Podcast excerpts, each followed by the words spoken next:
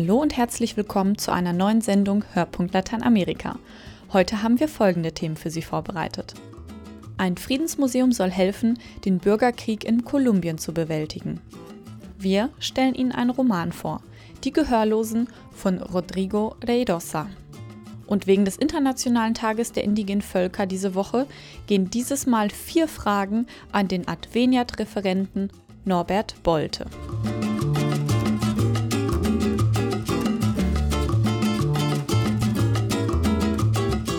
Kolumbien hat nach 50 Jahren Bürgerkrieg einen Waffenstillstand beschlossen.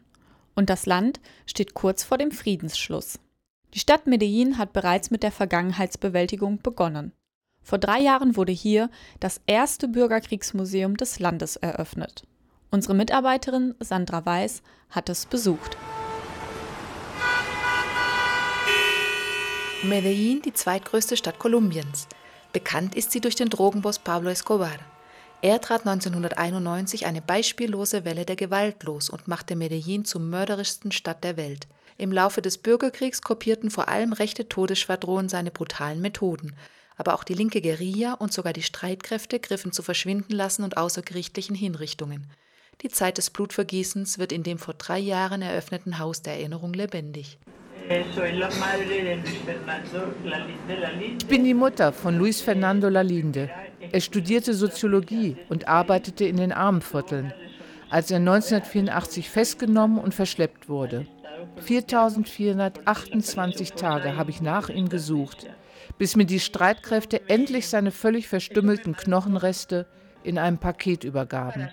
Weil ich nie Ruhe gegeben habe und der Fall dem kolumbianischen Staat eine internationale Verurteilung einbrachte, steckten sie mich ins Gefängnis. Ich habe bei all dem nicht nur meinen Sohn verloren, sondern auch den Glauben an unsere Institution. Fabiola Lalinde ist eine der über 300 Zeitzeugen, die auf Fotos, Videos und Tondokumenten im Haus der Erinnerung verewigt wurden.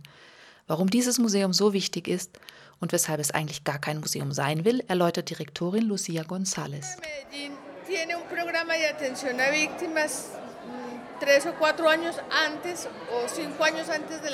víctimas mm. Medellin war nicht nur in Sachen Gewalt Pionier in Kolumbien, sondern auch in der Erinnerungsarbeit.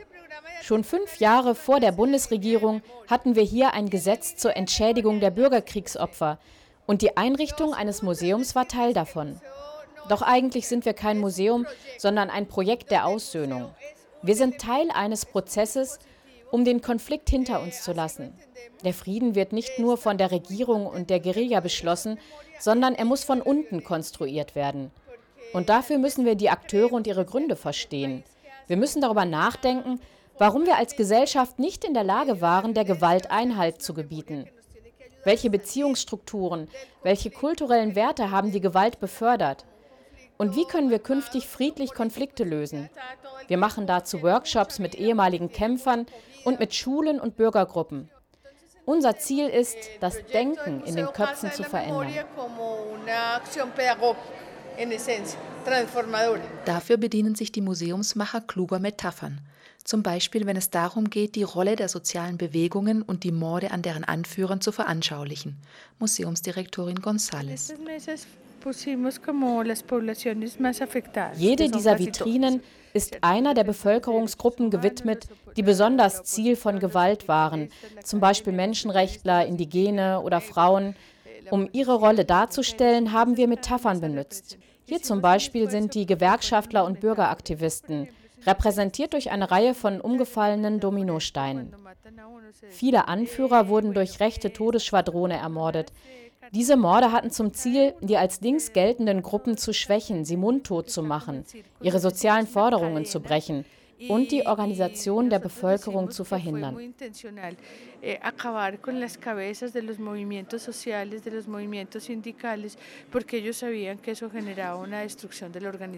Bildergalerien und interaktive Videos laden die Besucher zu einer bedrückenden Entdeckungsreise ein dass der Ausstellungsraum fensterlos ist und im Hintergrund immer wieder Gewehrsalven und Schreie auf Band laufen, bestärkt das beklemmende Gefühl. Manchmal liegt das Grauen auch ganz nahe, wie Museumsführer Gabriel Monsalve anhand eines computergestützten interaktiven Stadtplans von Medellin vorführt. Este es el Parque eh, Biblioteca León de Grave. Está, queda aquí detrás, estamos aquí como a tres cuadras de, de, esta, de este Museo Casa de la Memoria. Das ist der Park Leon de Greif, keine drei Blocks von hier. Früher war dort das Männergefängnis. Es ist ein Ort, der für das angrenzende Armenviertel Kommuna 8 großen Symbolwert hat. Heute ist es eine Bibliothek und ein Sportpark. Außerdem befindet sich dort die Skulptur eines liegenden Menschen, die NN heißt und den namenlosen Toten des Krieges gewidmet ist. Also denen, die niemand kannte und von denen es hieß, irgendeinen Grund wird es schon gegeben haben, um sie umzubringen. So lapidar haben wir die Gewalt gerechtfertigt.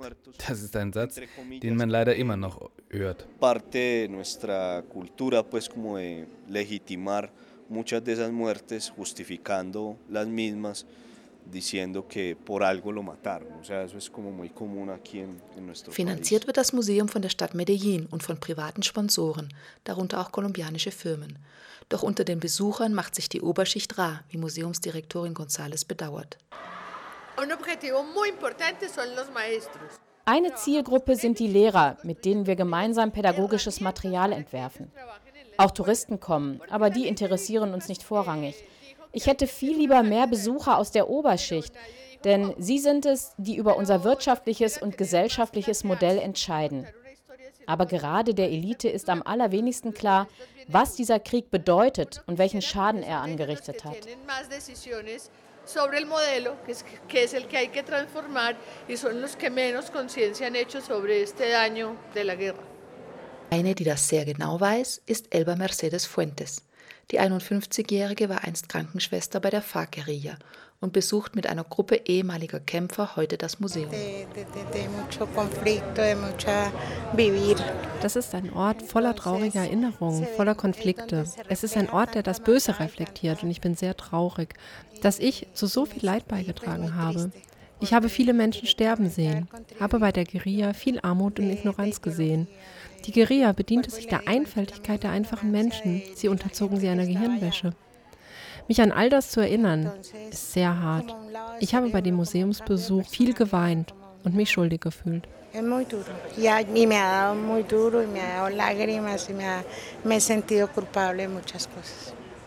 Dieser schmerzhafte Prozess der Selbstkritik ist ein wichtiger Teil der Vergangenheitsbewältigung. Denn wie die Mutter des ermordeten Luis Fernando sagt, wir müssen uns erinnern, damit sich die Geschichte nicht wiederholt.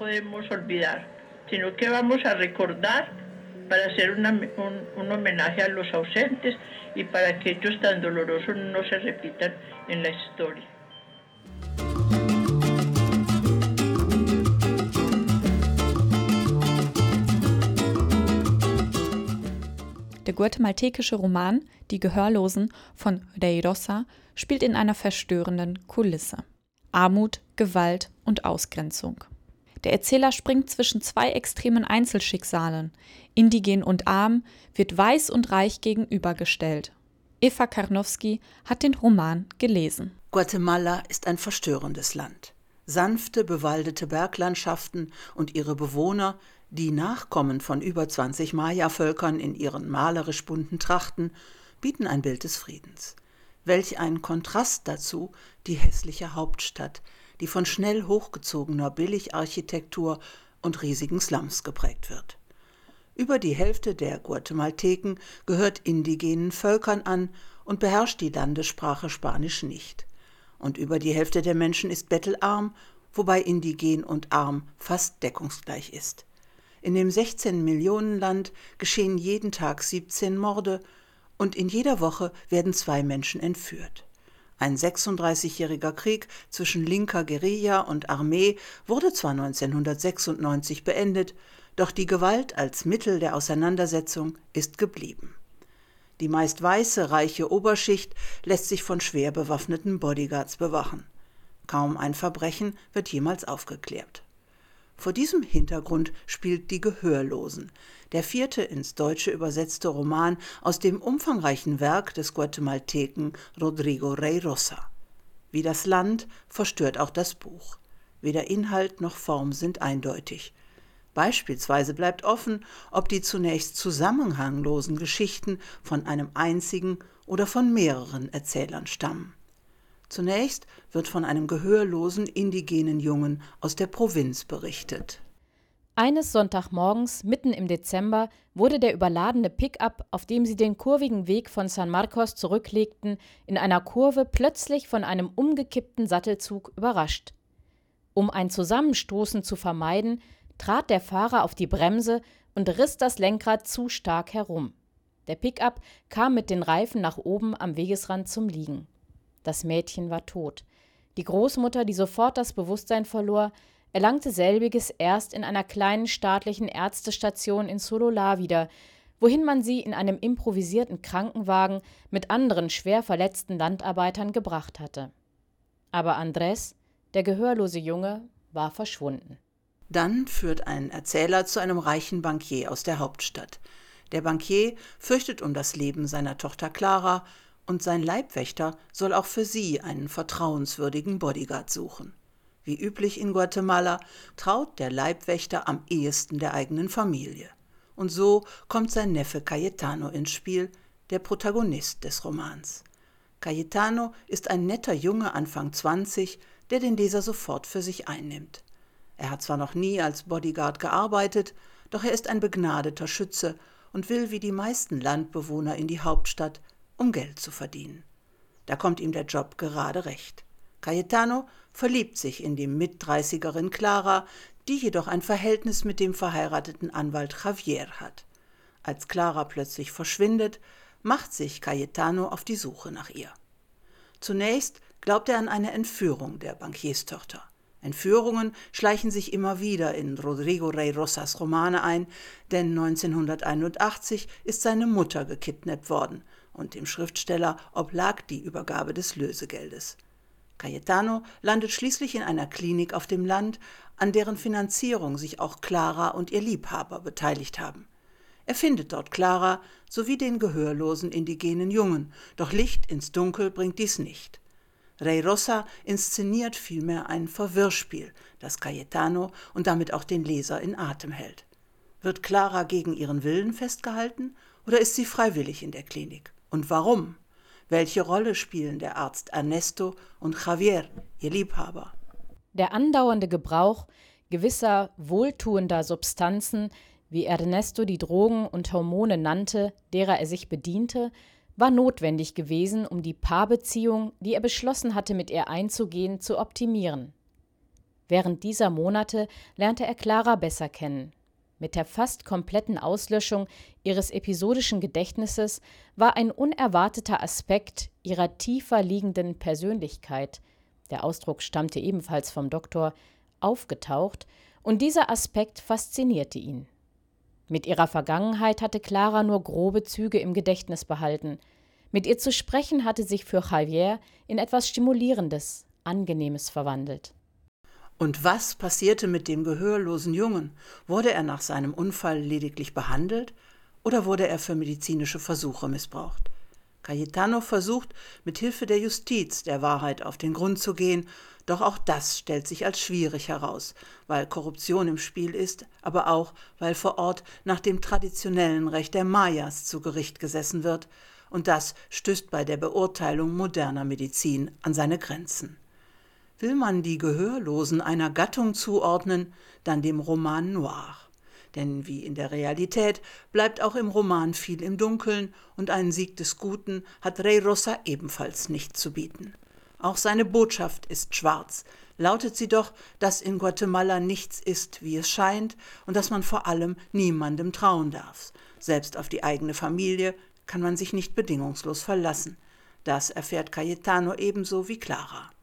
Es sollte noch erwähnt werden, dass die Gehörlosen flüssig und schnörkellos erzählt ist, und obendrein spannend, denn Cayetano, der naive Held, der unerschütterlich an das Gute glaubt, sieht sich immer wieder in Gefahr und gerät beinahe selbst in die Mühlen einer wenig berechenbaren Justiz.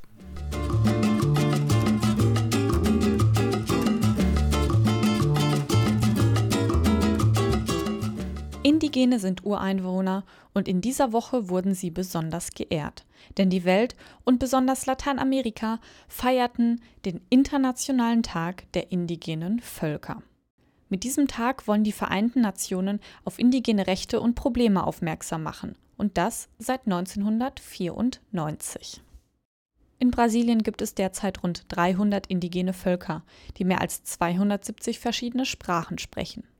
Einige Indigene leben in Großstädten und studieren, andere leben weit entfernt der Moderne, teilweise sogar in freiwilliger Isolation. Norbert Bolt ist Brasilien-Referent von Adveniat und er kennt sich mit der Lage der Indigenen im Amazonasgebiet aus. Der indigenen Bevölkerung in Brasilien geht es nicht gut. An vielen Orten wird ihr Territorium bedroht, aus verschiedenen Gründen und auch von verschiedenen Akteuren.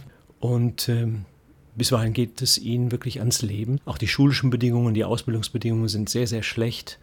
Also sie stehen am Ende der Sozialskala in Brasilien. Können Sie konkret sagen, wer die indigenen Territorien bedroht und vor allem warum? In Brasilien gehören die Großgrundbesitzer, aber auch nationale, internationale Konzerne äh, zu denjenigen, für die die Indigenen ein Hindernis darstellen, und zwar ein Hindernis im Hinblick auf eine möglichst große Gewinnmaximierung.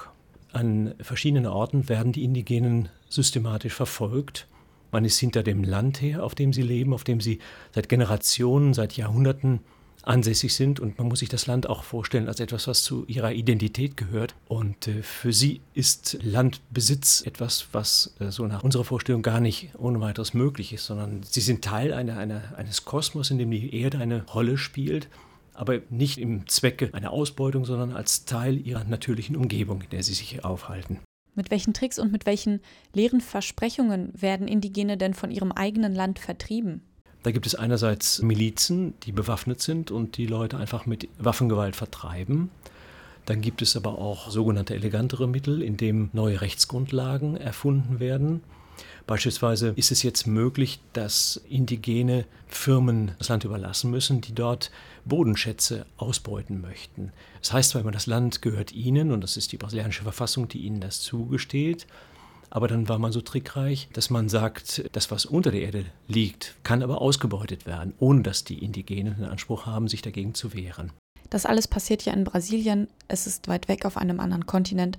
Was hat Deutschland damit zu tun? Die äh, Großgrundbesitzer, die an dem Land der Indigenen interessiert sind, möchten das gerne an sich reißen, um äh, Dinge zu produzieren, die auch für uns hier in Deutschland und an anderen Orten der Welt interessant sind, für das, was wir konsumieren. Wenn wir beispielsweise an unseren Fleischkonsum denken, der wäre nicht möglich ohne den Sojaanbau. Oder wenn wir zum Beispiel denken an Metalle, die wir brauchen für unsere Computer oder unsere Handys also unser Konsum hat etwas damit zu tun, wie an anderen Orten der Welt die Dinge produziert und durch den internationalen Handel umgebracht werden. Indigene werden häufig als Hindernis der Modernisierung bezeichnet, zumindest in Brasilien, weil sie gegen Großbauprojekte wie den Belo Monte Staudamm auf die Straßen gehen und demonstrieren, weil sie den Schutz der Natur fordern. Stimmt das? Sind Indigene wirklich ein Hindernis der Modernisierung?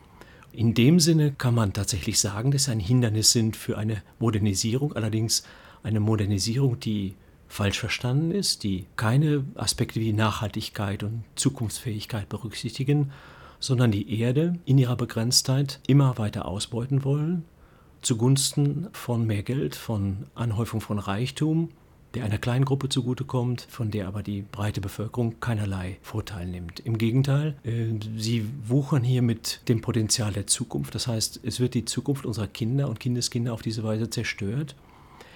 Äh, sehr deutlich wird, wird das, wenn man sich zum Beispiel Satellitenbilder vom Amazonasraum anschaut, dann sieht man sehr deutlich, dass die von Indigenen bewohnten Räume noch die intaktesten Gebiete sind. Das heißt, sie leben in einem gewissen Einklang mit der Natur. Sie beuten sie nur in dem Maße aus, wie tatsächlich auch die natürlichen Ressourcen nachwachsen. Ganz sicherlich können wir nicht so weiterleben und wirtschaften, wie wir es bisher getan haben. Und die ersten Zeichen dafür sind ja sichtbar, die der Umweltverschmutzung, Klimawandel und bei der Suche nach Antworten auf diese Herausforderungen für die Zukunft, glaube ich, können wir in der, in der Welt der Indigenen Anregungen finden, wie wir vielleicht unseren Weg zurückfinden können im Hinblick auf eine zukunftsfähigere Welt im Eingang mit der Natur und so zu wirtschaften, wie unsere Welt das tatsächlich verträgt. Vielen Dank, Herr Bolte, für den Einblick in die Gegenwart und die Zukunft der Indigenen. Und vielen Dank auch an Sandra Weiß und Eva Karnowski für ihre Mitarbeit. Ein großer Dank geht auch an Sie für Ihr Interesse. Ich hoffe, dass Sie bei der nächsten Folge wieder dabei sind. Bis zum nächsten Mal.